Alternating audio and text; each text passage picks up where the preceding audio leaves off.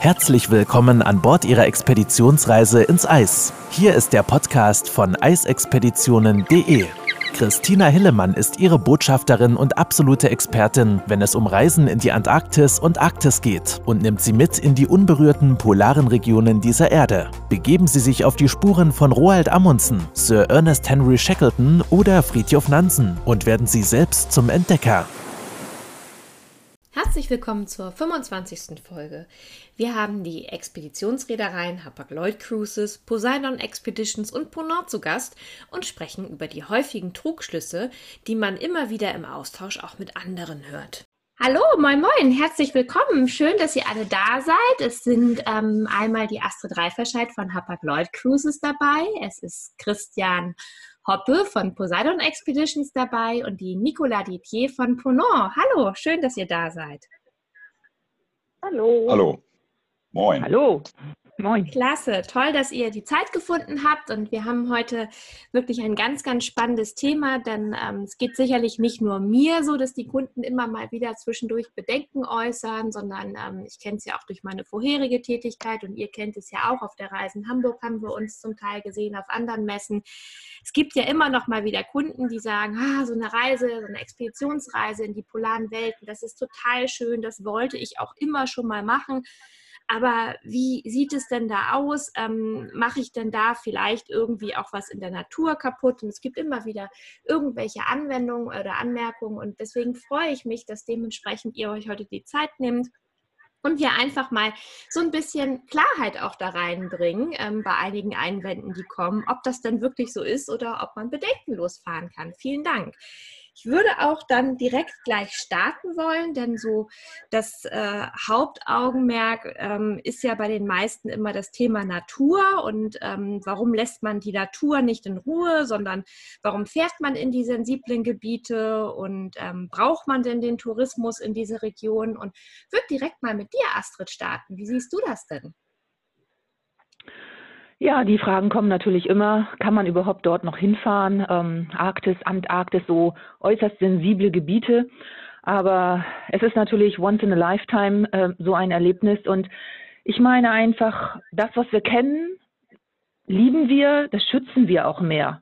Also man sollte, glaube ich, zumindest einmal auch diese ja fragile Welt gesehen haben und ähm, dann weiß man auch, ähm, ja, wie sensibel die Natur dort ist und geht, glaube ich, dann auch mit einem ganz anderen Gefühl anschließend wieder nach Hause. Also das ist zumindest, was ich eigentlich immer von unseren Gästen, die mit uns im Eis gewesen sind, höre anschließend. Ja, ganz genau. Und zum Thema, wenn man jetzt sagt, fühlen sich die Tiere denn gar nicht gestört? Nicola, kannst du was dazu erzählen? Du bist ja auch lange an Bord gewesen der Schiffe. Ja, genau, das stimmt. Also ähm, ich glaube, wir alle drei ähm, sind ja äh, Mitglieder in den beiden Organisationen. Einmal die AECO, ähm, die ja die, den Tourismus in der Arktis ein bisschen reguliert ähm, und auch in der IATO, ähm, die letztendlich die gleiche Aufgabe für die Antarktis erfüllt. Und ähm, da gibt es natürlich ganz strenge Richtlinien, ähm, die alle gemeinsam äh, oder mit den gemeinsamen Partnern eben beschlossen wurden ähm, und äh, an deren äh, Umsetzung wir ähm, als Reedereien uns eben ganz, ganz strikt auch halten. Äh, das heißt, die Gäste werden mit ähm, den besonderen ähm, äh, oh Gott, wie heißt es denn jetzt, Verhaltensregeln vor Ort ähm, natürlich vertraut gemacht, äh, bevor sie überhaupt den ersten Fuß an Land setzen. Ähm, mhm. das heißt, jeder Mensch, äh, der mit uns unterwegs ist, weiß ganz genau, was er letztendlich zu tun hat. Ähm, auch unsere Crew an Bord ist natürlich extrem gut geschult, ähm, dass wir wirklich darauf aufpassen, ähm, mit großem Respekt, mit gutem Sicherheitsabstand ähm, die Tiere natürlich zu besuchen, äh, aber eben auch in ihrem natürlichen Lebensraum da einfach nicht zu, zu stören und nicht äh, einzuschränken. Ja, wobei ich gerade auch immer wieder daran denke, dass viele der Tiere ja auch sehr neugierig sind, so dass man eigentlich gar nicht das Gefühl hat, man verscheucht sie, sondern man sich einfach ruhig hinsetzt. Gibt es ja auch das ein oder andere, ob das nun die Walrösser sind, zum Beispiel auf Spitzbergen oder halt auch mal der Pinguin, der von allein dann einfach auch mal kommt und mal guckt, ob so ein Gummistiefel vielleicht auch schmeckt, wenn man mal dran knabbert, in Anführungsstrichen. Das heißt, ihr geht da ja alle drei wirklich sehr, sehr, sehr, ähm, ja, sehr vorsichtig mit um und ich kenne es von allen dreien auch so, dass wenn die Gäste sich äh, nicht an die Regeln halten würden, dann ähm, würdet ihr die ja auch praktisch einmal ähm, zurückstellen und sagen, so, ähm, pass auf, du hast hier Regeln und da musst du dich halten. Ähm, magst du was dazu sagen, Christian? Also ja, das ist, das ist halt tatsächlich so, dass wir, wenn wir Anlandungen durchführen, dass dort immer ja auch das Expeditionsteam dabei ist. Zum Beispiel in der Antarktis werden dann so gewisse Perimeter abgesteckt, die halt einfach die Zonen sind, in denen ähm, die Gäste, wenn sie an Land sind, sich bewegen dürfen. Und da passt unser Expeditionsteam, ähm, beziehungsweise da passen die Expeditionsteams, das gilt für alle Veranstalter natürlich gemeinsam, passen auf, ähm, dass die Gäste sich zum einen im Rahmen dieser ähm, abgesteckten Zonen bewegen und eben, dass sich auch nicht zu nah an, an Tiere ähm, heranbewegt werden. Aber du hast das gerade angesprochen. Es gilt sozusagen zum Beispiel in der Antarktis, ähm, soll man nicht näher als fünf Meter an die Pinguine rangehen. Aber es ist genau so, wie du gesagt hast, wenn man ähm, sich einfach ruhig hinsetzt ähm, und ein bisschen abwartet und tatsächlich ähm, sich nicht bewegt. Die Regelung gilt für Menschen, die fünf Meter sozusagen Abstand. Ein Pinguin weiß nicht, was fünf Meter sind und der kommt im Zweifelsfall dann auch schon dicht daran. Ja, und bei den Eisbären haltet ihr ja alle den nötigen Sicherheitsabstand, das ist ja auch ganz klar.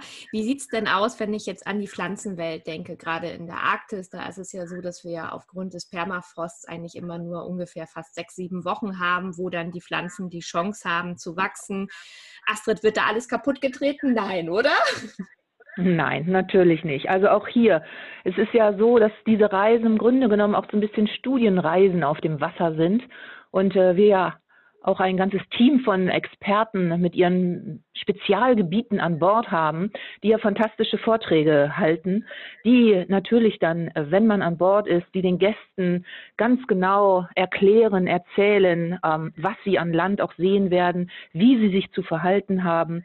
Und ähm, wir wollen natürlich diese sensible Natur auch schützen. Klar, es darf nicht auf Pflanzen, Flechten und Moose getreten werden. Und äh, die Experten sind dann immer schon an Land, wenn die Gäste kommen, zeigen einem ganz genau, also wo man sich bewegen kann, wo man entlanglaufen kann und achten natürlich ganz extrem darauf, dass diese Regeln dann auch eingehalten werden.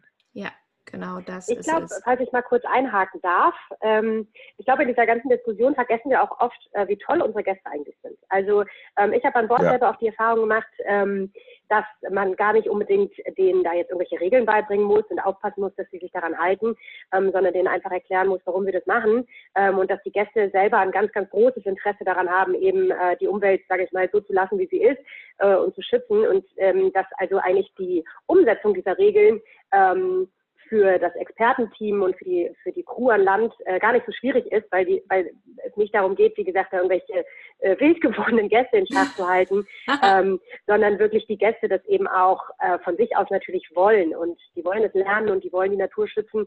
Ähm, das heißt, ich glaube, das spielt schon auch eine ganz große Rolle, dass wir wirklich tolle, tolle Gäste in der Regel eben auch an Bord haben.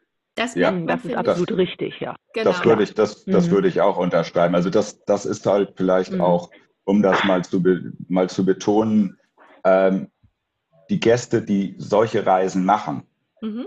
sind ja in der Regel eben an Natur interessiert und zwar nicht, um irgendwie abzuhaken, jetzt bin ich in der Antarktis gewesen, jetzt bin ich in Grönland gewesen, die sind an intensiven Naturerfahrungen interessiert. Das sind auch Menschen, die im Zweifelsfall nicht, nicht immer auf dem Schiff unterwegs sind, sondern die auch irgendwie halt eine längere Trekkingtour durch die Alpen machen oder die, die, die halt wirklich an intensiven Naturerfahrungen ähm, interessiert sind. Und diese Erfahrungen in, in den Polarregionen kann man eigentlich nur in manchen oder in, in manchen Gebieten halt nur mit einer Schiffsreise machen. Richtig. Und eben in diesem sehr kontrollierten Setting, wie wir mhm. das anbieten.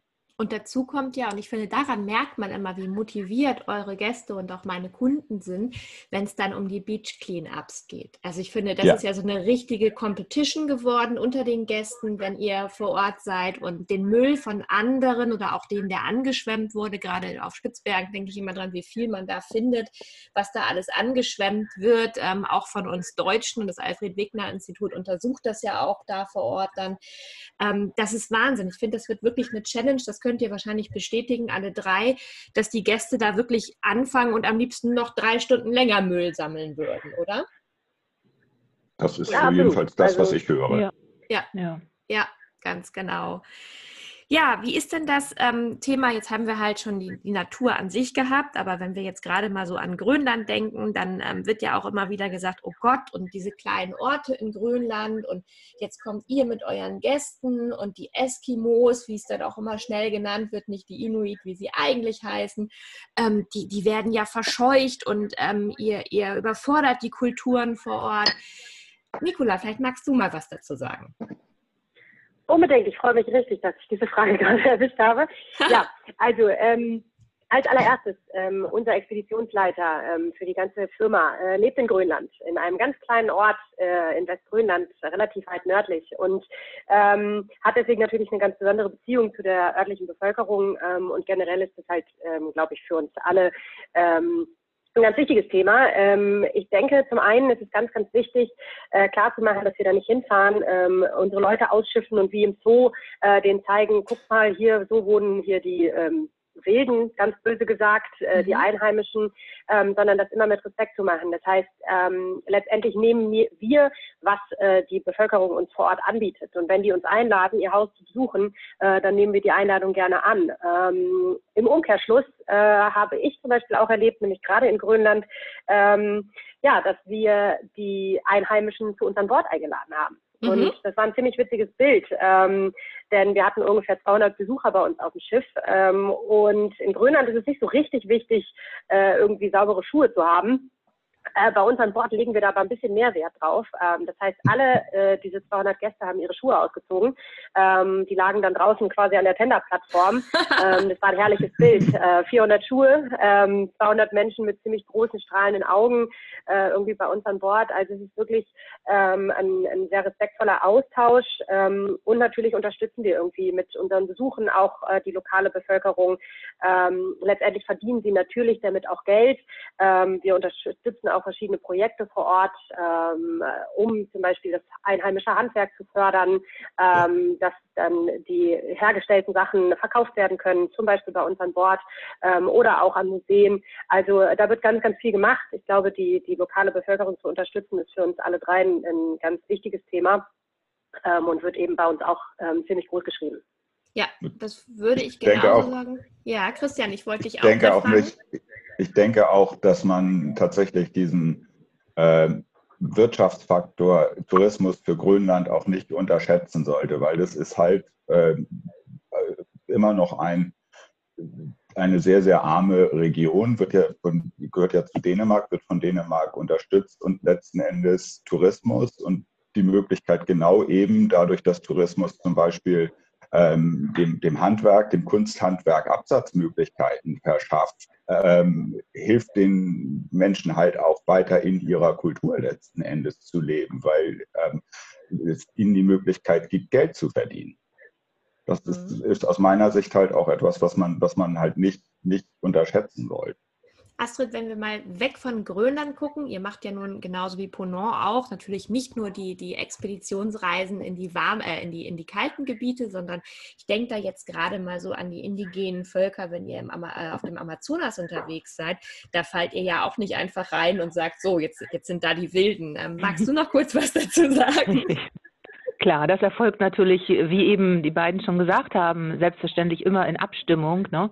Und äh, wenn wir den Amazonas rauffahren, jetzt von Belém nach Iquitos und da wirklich tief reinkommen dann und mit den Zodiacs dann ja mit den Schlauchbooten auch in die kleinen Seitenarme reinfahren können, ähm, dann besuchen wir natürlich auch ab und zu mal äh, wirklich so die kleinen Dörfer. Und ähm, aber das erfolgt natürlich alles in vorheriger Absprache.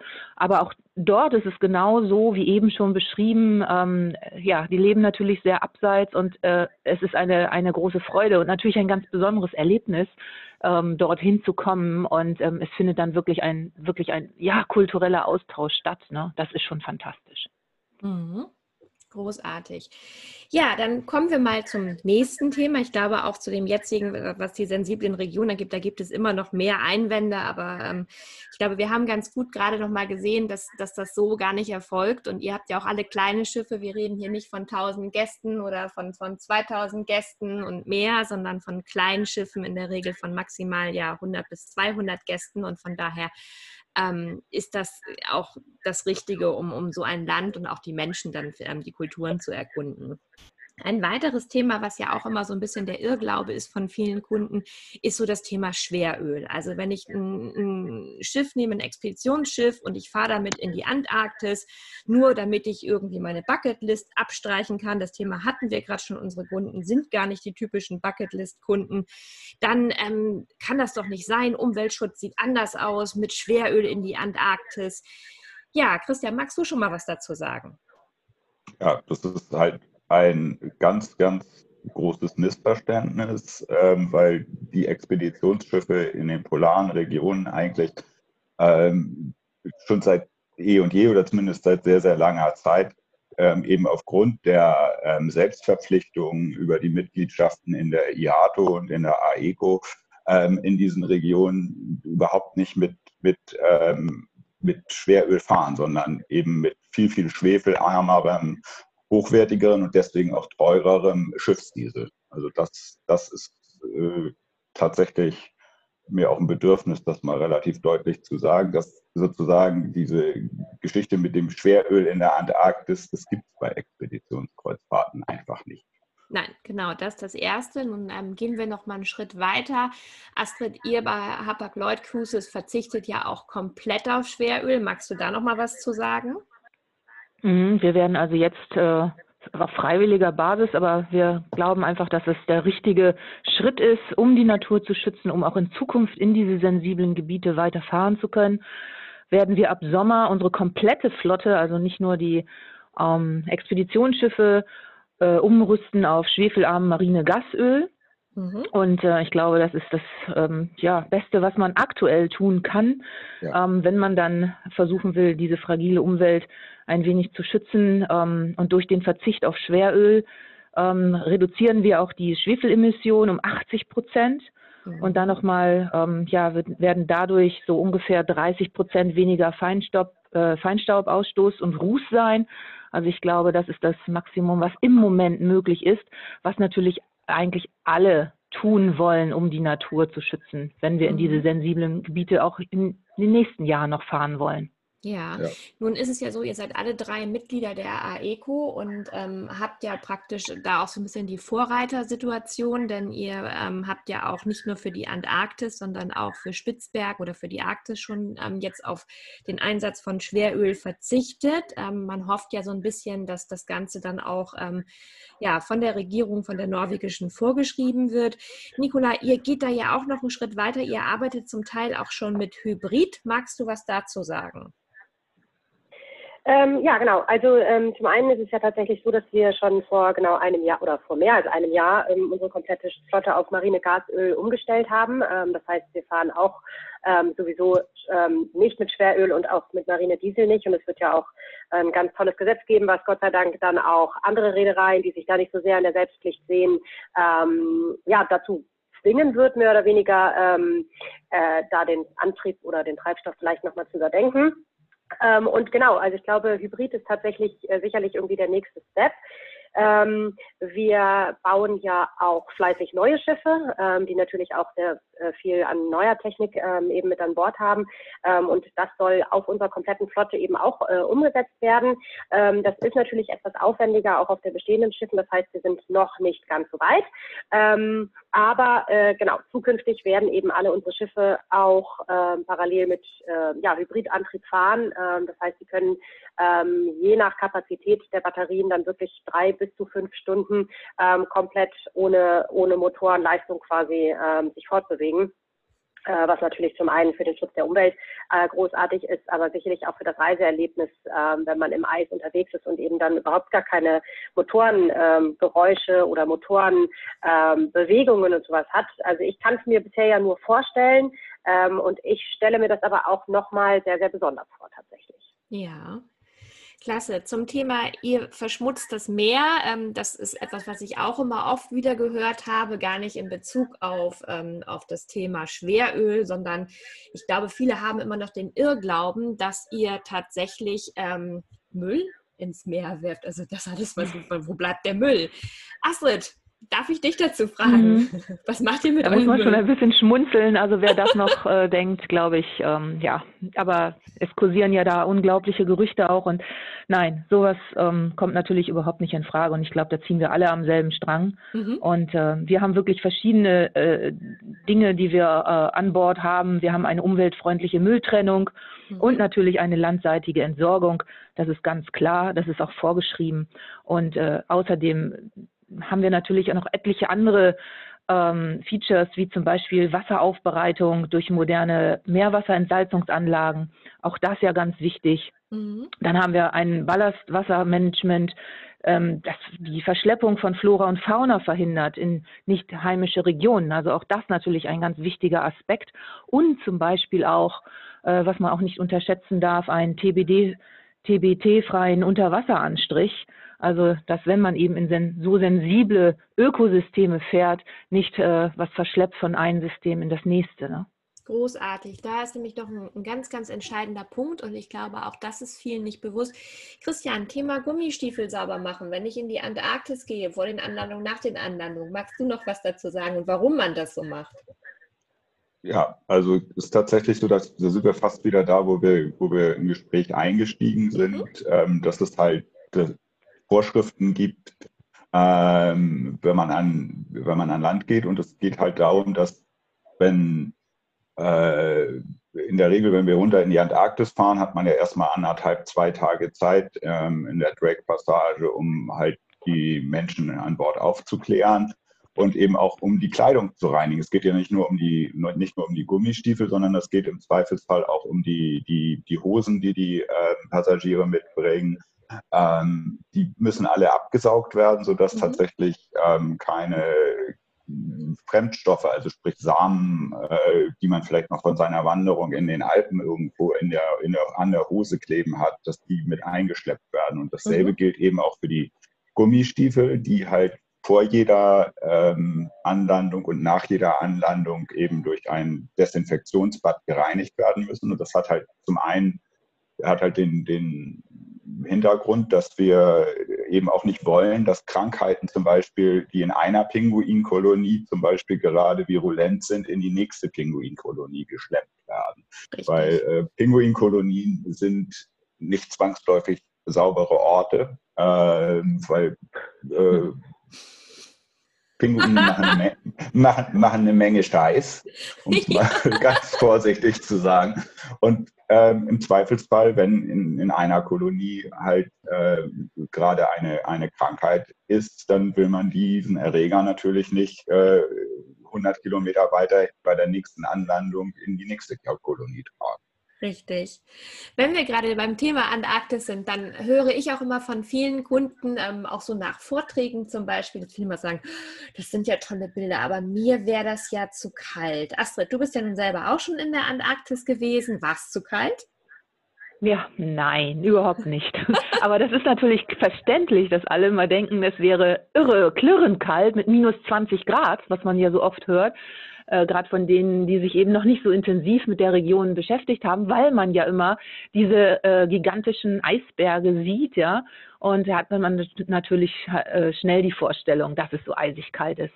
Also wir fahren ja alle in diese äh, Region, in die Antarktis, nur zur besten Jahreszeit, sprich so zwischen Mitte November und aller, aller spätestens Mitte März. Mhm. Das heißt, dann haben wir dort unten ja Hochsommer. Mhm. Also Hochsommer auf der anderen Seite der Welt. Aber dort, Hochsommer bedeutet natürlich Temperaturen, ja, je nach Sonneneinstrahlung, so, ja, zwischen drei und acht Grad etwa, kann man sagen. Mhm. Je nachdem, wie dann auch der Wind weht, wie kräftig er bläst. Ähm, aber es sind wirklich ganz angenehme Temperaturen. Also es ist eben nicht klirrend kalt und ähm, äh, es ist vor allen Dingen eine ja recht trockene Kälte. Nicht so wie man hier in Hamburg hat man ja, wenn man so auch drei, acht Grad hat und dann Nieselregen dazu und dann, wow, es geht so durch und durch. Also das ist in der Antarktis überhaupt nicht der Fall. Also eine trockene, ganz angenehme Kälte. Ja. Und es ist wirklich Mütze, Schal, Handschuhe, der dicke Parker, den wir zur Verfügung stellen, ähm, das reicht aus. Also vollkommen. Ja. Es wird nicht eisig kalt sein. Nicola, genau. wenn wir mit euch nach Grönland fahren, wie sind die Temperaturen? Friere ich fest? Äh, auf keinen Fall. Also äh, je nachdem, wie lange du da bleibst. Äh, aber wenn du mit uns wieder nach Hause kommst, bevor die Saison vorbei ist, mit Sicherheit nicht. Ähm, ja, letztendlich ist es eigentlich genau das Gleiche. Ähm, es ist ähm, in der Regel genau natürlich Hochsommer. Äh, man darf auch nicht vergessen, ähm, dass es ja fast 24 Stunden hell ist. Ähm, die Sonne tut natürlich auch eben einiges für die für die gefühlte Temperatur auf jeden Fall. Ähm, und ähm, ja, doch, also ich habe auch schon ein eingefrorenes Schiff erlebt, sowohl in der Antarktis als auch in der Arktis. Denn wenn der Wind richtig kräftig weht äh, und es vielleicht so einen Schneeregen gibt, ähm, dann kann das durchaus auch schon mal ein bisschen kälter werden.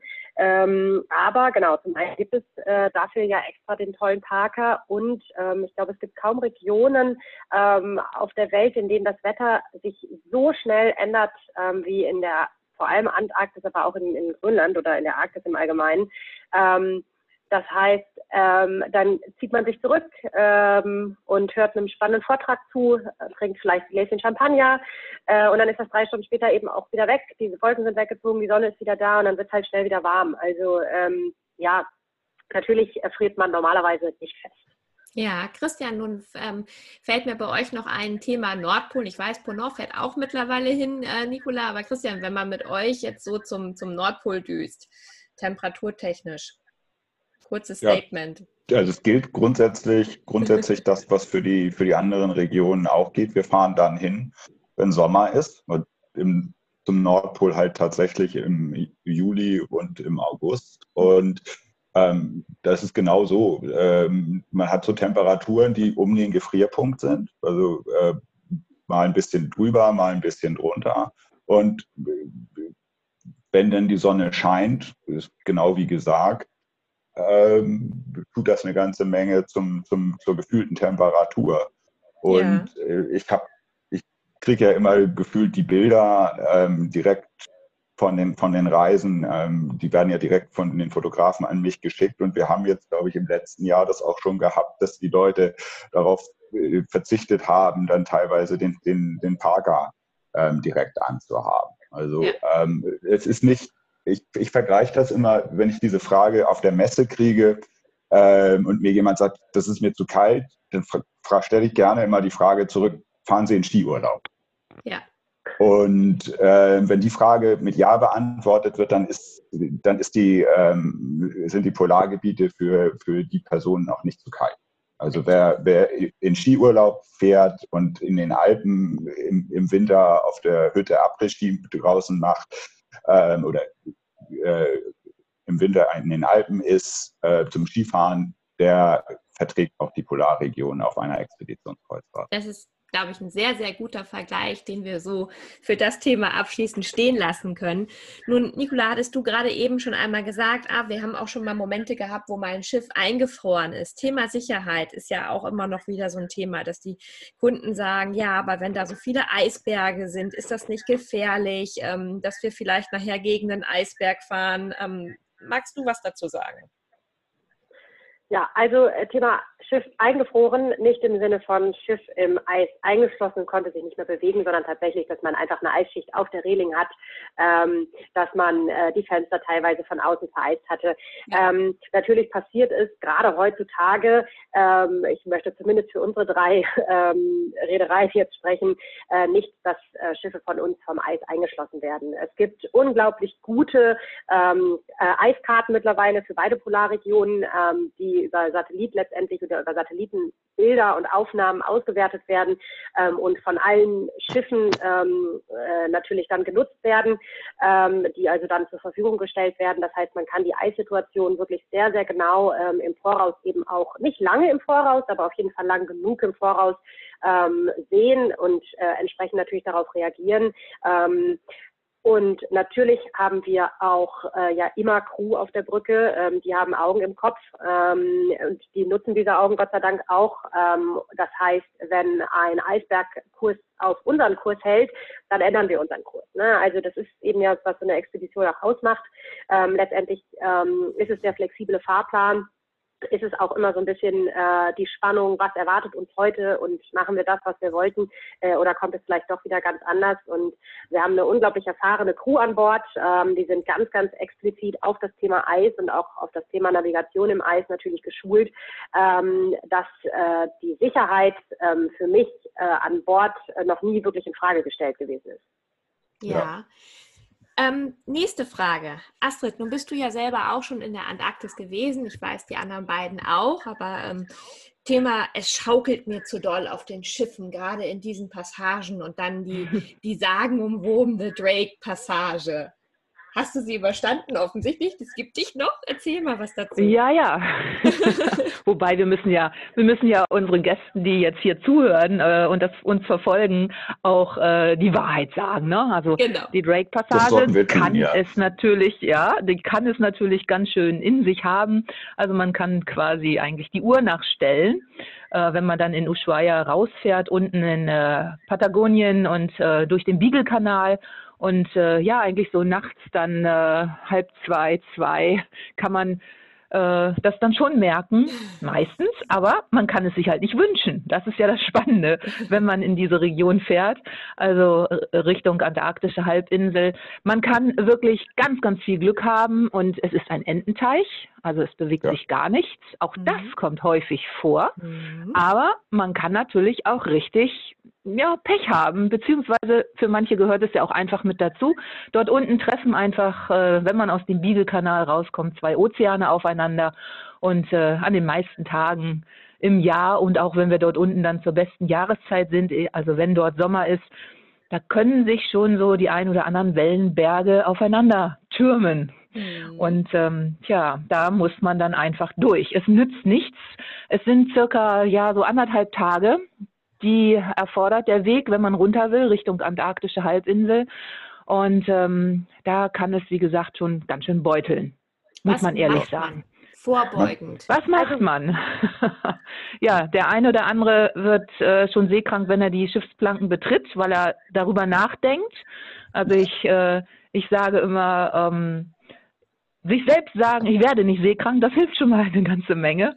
Aber es gibt natürlich auch das eine oder andere sehr gute Mittelchen an Bord oder wie man sich eben vorab auch ausrüsten kann. Ich glaube, da hat jeder unterschiedliche Tipps dafür. Mhm.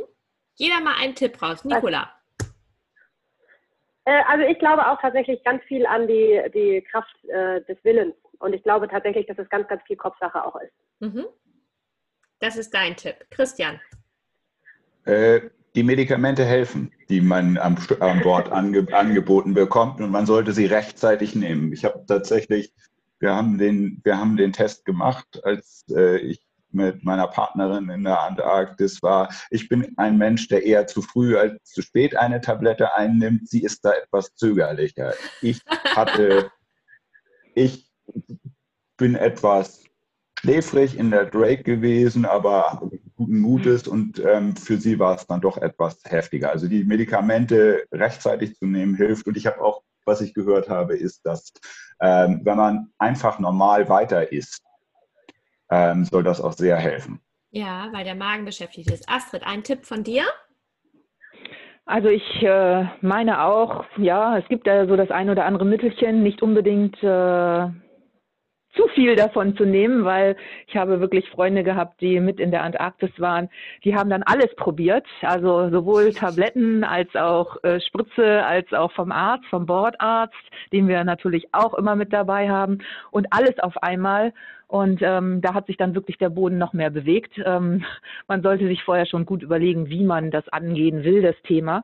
Es gibt ja auch diese ähm, sogenannten C-Bänder, äh, ähm, diese Akupressurbänder, auch das hilft schon. Und ich denke letzten Endes dann der Kopf dazu, ne? wie wir eben ja. schon gesagt haben, wirklich mit äh, gutem Gefühl an Bord gehen und sagen, ich bin hier sicher, mir wird nichts passieren und ich werde auch nicht seekrank. hilft in meinen Augen immer noch am besten. Denke ich auch. Ich ähm, gebe auch noch einen Tipp, das ist äh, tatsächlich immer so mein Tipp für die Tour, ist, äh, sind die Ingwerkapseln, denn die äh, machen tatsächlich nicht so müde wie die Reisetabletten, die es dann an Bord oder die man sich auch im Vorwege natürlich holen kann. Ähm, die machen ja schon sehr schläfrig, die Ingwerkapseln nicht und die beschäftigen sozusagen den Magen und dadurch ist der Magen die ganze Zeit beschäftigt und ähm, abgelenkt. Ähm, die helfen, finde ich persönlich, sehr, sehr gut und man ist noch klaren Verstandes und möchte nicht nur einfach die Zeit verschlafen, denn auch die Drake-Passage bietet ja sehr viel zu sehen. Also die ersten Albatrosse und ähm, das, das Leben im Ozean ist ja schon sehr, sehr spannend, was mich da erwartet. Ein weiterer Punkt. Das ist Christian, richtig. Ach, Entschuldigung, Christina, aber weißt du, die Erfahrung, die ich auch gemacht habe, was ja auch vielen hilft, einfach draußen sitzen, auf den ja. Horizont gucken und vielleicht zwischendurch mal ein Glas Wodka. Hilft auch. Ja. Perfekt, genau. Und was ich tatsächlich finde, das möchte ich auch noch mal ganz kurz einwerfen, was ich immer wieder erlebe. Also Seekrankheit ist wirklich, wirklich gemein und man möchte in dem Moment, glaube ich, lieber sterben als weiterleben. Ähm, aber zum einen gibt es in dem Moment, wo man im Eis ankommt, in der Regel keine Wellen. Das heißt, es gibt da unten auch dann keine Seekrankheit mehr. In dem Moment, wo man an Land zwischen den Pinguinen steht, ist man nicht mehr seekrank. Und die schlimmste Seekrankheit vergeht in der Regel, ohne dass man stirbt. Aber diese ganzen tollen Erinnerungen, die man eben nur da unten kriegt, ja. wenn man das vielleicht mal in Kauf nimmt, die nimmt einem also wirklich einfach niemand mehr. Und ähm, deswegen ähm, muss man da durch ähm, und man kommt da auch durch. Es lohnt sich. Ja. Ein Punkt noch, Thema Sicherheit. Christian, da frage ich dich jetzt einfach nochmal Spitzbergen. Ähm, immer wieder die Angst, dass die Kunden sagen, ja, aber da sind ja die Eisbären und ich sehe ja schon die Eisbären-Warnschilder. Wie wird der Sicherheitsfaktor dort genommen? Wie rettet man sich vor Eisbären? Idealerweise muss man sich nicht retten. Genau. Also ähm, es, ist, es ist so, dass es äh, Vorschriften gibt, dass man halt sehr genau äh, schauen muss, äh, an welchen Anlandestellen man überhaupt an Land geht. Und das muss halt sehr genau beobachtet werden. Bevor überhaupt irgendein Gast einen Fuß an Land setzt, wird halt, ähm, die, wird halt die Anlandestelle sehr genau äh, erkundet und wenn dort ein Eisbär in der Nähe ist, geht man nicht an Land. Und außerdem auch, auch da, auch wieder wie in der Antarktis, es wird letzten Endes eine Art Perimeter aufgebaut, also sprich eine Zone, innerhalb derer man sich bewegen soll. Und diese, der Außenbereich dieser Zone wird halt vom Expeditionsteam beobachtet. Und wenn irgendwo von Landseite ein Eisbär sich nähert, wird evakuiert. Dann wird Richtig. Ähm, wieder an Bord gegangen. Und dann ist es ja auch so, ihr habt ja dadurch, dass ihr alle drei auch Mitglied der AECO seid, diesen Sicherheitsabstand. Das heißt, wenn man schon einen Eisbären sieht an Land vom Bord aus, dann wird der Motor ausgestellt. Man geht maximal auf ungefähr 300 Meter ran, so kenne ich es zumindest. Und ähm, geht aber nicht an Land, sondern wirklich wird dann von Bord aus der Eisbär in vollen Zügen genossen, Motor aus, damit man ihn nicht verscheucht. Kannst du dem zustimmen? Richtig. Ja. ja perfekt. Ja. Genau. Ähm, wir haben, glaube ich, ganz, ganz viele Argumente, ähm, die wir immer so hören, warum man das nicht machen sollte, schon echt ähm, mal klargestellt. Das finde ich super. Und ich würde gerne noch mit einem ganz, ganz positiven Aspekt abschließen. Ähm, und zwar, wie einfach auch der, der nachhaltige Tourismus, den man bei Expeditionsreisen macht, auch helfen kann. Und das gute Beispiel dafür ist natürlich ganz klar Südgeorgien. Ähm, Christian, magst du kurz dazu anfangen? Ja, also ähm, es wird ja häufig, häufig gesagt, dass, äh, oder das Argument ist häufig, ähm, Tourismus gerade in, in entlegenen äh, Gebieten schadet per se der Natur ähm, und äh, hätte überhaupt keine positiven Aspekte. Und Südgeorgien ist ähm, eigentlich das ähm, perfekte Paradebeispiel. das Paradebeispiel dafür, dass das nicht der Fall ist. Dazu muss man wissen, Südgeorgien ist halt eine kleine, kleine Insel mitten äh, im, im Südpolarmeer, ähm, die unter anderem halt die Kinderstube für die, für die äh, Königspinguine ist. Und es war aber halt bis äh, in die, in, ins frühe 20. Jahrhundert vor allen Dingen eine Basis für den Walfang. Mhm. Das heißt, da gab es mehrere Walfangstationen und dementsprechend eben auch, ähm, sagen wir mal so, logistische Tätigkeiten hin und zurück. Und was halt früher mit den Schiffen immer mitgekommen ist, ähm, wenn sie irgendwo hingefahren sind, ähm, sind Schädlinge. Und im Fall von Südgeorgien waren das Ratten. Ja. Und was halt passiert, wenn man ein Säugetier wie eine Ratte ähm, in eine Umgebung bringt, in der sie keine natürlichen Feinde hat, ist halt, dass sie sich explosionsartig vermehrt. Mhm. Und genau das haben die Ratten halt auf Südgeorgien getan und dementsprechend sozusagen die, die ganzen bodenbrütenden äh, Vögel, also sprich die Pinguine, die Albatrosse, ähm, die ja alle Bodenbrüter sind, eben weil sie keine Feinde haben, die ihr, ihre Boden, äh, ihre Bodengelege sozusagen ähm, sonst Leerräubern. Die einzigen Feinde sind sozusagen andere Vögel, die die Nester von oben berauben. Konnten sich die Ratten halt explosionsartig vermeiden. Die Ratten sind jetzt seit ein oder zwei Jahren offiziell auf Südgeorgien ausgerottet worden und ähm, einen großen Beitrag dazu, dass man dieses ähm, Rattenausrottungsprogramm überhaupt durchführen konnte, haben Spenden dazu haben Spenden beigetragen, die eben von, von Touristen, die ähm, vor Ort in, waren durch euch. Die auch. sozusagen, die mit die in diese Region ähm, gereist sind und halt mhm. festgestellt ja, und da gelernt haben, dass es dieses Problem gibt und entsprechend bei, ähm, bereit waren, auch hohe Geldbeträge ähm, zu spenden. Ja, und zwar bei allen dreien Reedereien. Ähm, habt ihr noch etwas dazu zu ergänzen, Nicola oder Astrid? Astrid nicht? Nein, hm, dann ich. Zu dem Thema. Also ich was glaube tatsächlich, was, ähm, ja. Ja, also ich glaube tatsächlich, genau, Astrid, du hattest das ganz eingangs schon erwähnt. Ähm, ich glaube, der allerwichtigste Punkt, ähm, den man sich vielleicht gar nicht so vorstellen kann, wenn man selber noch nicht da gewesen ist, ähm, ist wirklich ähm, das Thema Aufmerksamkeit schaffen. Und ähm, es ist ganz klar so, wenn man irgendwo hingefahren ist, wenn man irgendeine Region kennt, ähm, dass man einen ganz anderen Bezug dazu hat und einen ganz anderen Wunsch eben auch verspürt, die Region zu beschützen. Und ich glaube, ja. nirgendwo auf der Welt kann man so sehr eben die Natur auch in, in ihrer Vollheit und in ihrer Vielfalt und in ihrer Einzigartigkeit erleben, ähm, wie jetzt in der Antarktis. Also was diese Natur alles kann, ohne dass irgendein Mensch von uns darauf Einfluss hat. Und ähm, ich finde, wenn man da ist, das macht einen so ein Stück weit demütig auch der Erde gegenüber. Und man hat automatisch eben irgendwie auch selber den Wunsch, ähm, diese Erde und diese wunderbare Welt, in der wir leben, eben einfach zu schützen. Und ich glaube, das ist eben so ein ganz, ganz großer Punkt, den kann man nicht, nicht wirklich ähm, gut in Worte fassen und man kann ihn auch schwer greifen. Das muss man eben erleben, aber das ist, glaube ich, für fast alle das Allerwichtigste. Ja, also das kann ich nur, kann ich tatsächlich nur unterschreiben. Es ist genau, genau wie du das gerade versuchst, ähm, in Worte zu fassen. Das ist genau das Problem. Man kann es nicht in Worte fassen, aber es ist halt, es, ich bin immer schon ein relativ umweltbewusster Mensch gewesen, auch bevor ich in die Antarktis gereist bin. Ähm, aber das, das das wird nochmal potenziert. Also es wird nicht, es ist nicht doppelt oder so, sondern es ist irgendwie, es ist um ein Vielfaches stärker, dieses Bedürfnis ähm, zu bewahren, davon zu erzählen, dass es bewahrenswert ist. Und diesen Effekt darf man, glaube ich, nicht, nicht unterschätzen. Dass, das ist halt was anderes, als wenn man darüber in einem Zeitungsartikel liest oder einen Film drüber drüber sieht. Also dieses persönliche Erfahren, wenn es nicht eine gewisse Anzahl an Menschen gibt, die auch außerhalb von Wissenschaftlern diese Erfahrung machen und davon berichten können, dann ähm, fehlt, glaube ich, was kommen wir wieder in den Bereich, was du gesagt hast, Astrid. Ähm, genau das, was wir, was wir nicht kennen, können wir auch nicht schützen. Ist ja auch immer ähm, wirklich, da ist viel Wahres dran. Magst du noch kurz ein Beispiel so als abschließenden Satz sagen? Ähm, was hat dich so inspiriert von deiner Antarktisreise? Was hast du mitgenommen in diesem Bereich? Also ich glaube, jeder Mensch, der einmal die Möglichkeit hatte, äh, an das weiße Ende der Welt zu kommen ähm, und diese einzigartige Natur zu erleben, das ist wirklich eine Natur, man kann es sich einfach nicht vorstellen, dass es so etwas überhaupt gibt, wenn man das mit eigenen Augen nicht gesehen hat.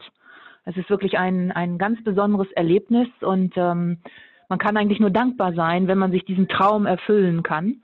Und äh, ich glaube, jeder, der dort unten ähm, gewesen ist und ich höre es auch immer wieder von unseren Gästen und wenn man die Erzählungen hört, also teilweise, wenn sie vorne im Bug des Schiffes stehen, die haben Tränen in den Augen, mhm. weil man es eigentlich gar nicht begreifen kann, was man in diesem Moment ähm, ja erlebt in dieser Natur mittendrin zu sein.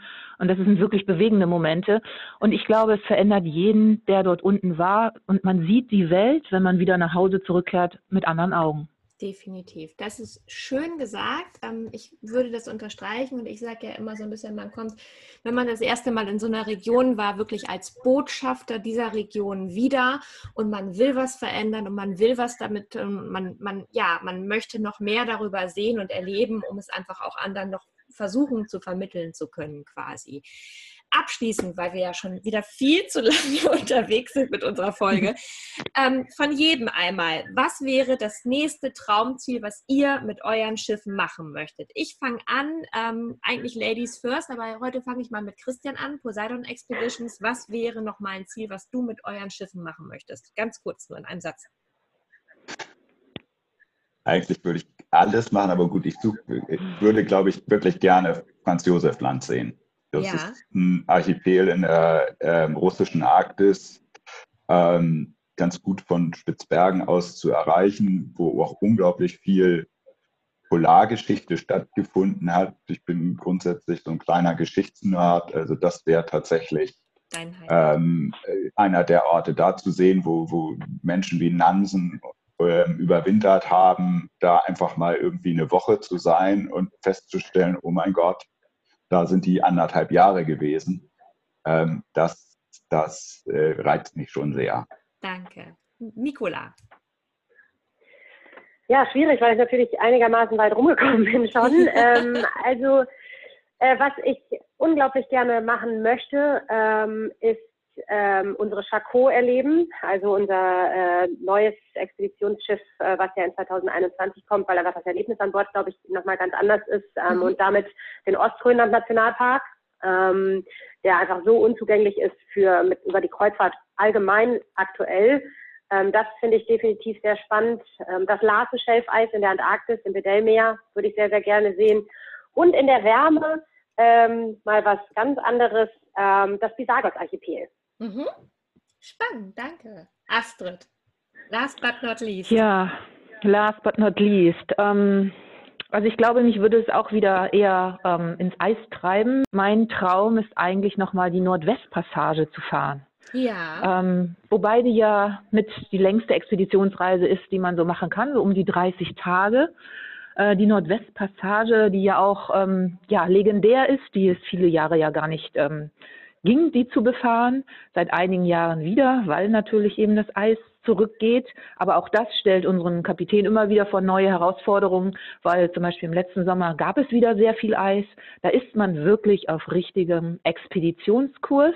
Mhm. Und ähm, sicherlich ähm, ist nicht jeder Tag ähm, ganz spannend mit, mit äh, super Natur. Also man äh, hört auch ähm, von unseren ähm, Experten, ähm, dass eben auch viel Stein und viel Geröll und viel ja. ja einfach öde Landschaft dabei ist. Klar, Aber ich glaube, bei so einer Expeditionsreise ist einfach ähm, ähm, der Weg das Ziel. Ja, und einfach so die Vorstellung, auf diesem geschichtsträchtigen Kurs äh, zu sein, Nordwest oder auch natürlich die Nordostpassage, das würde mich nochmal so richtig reizen.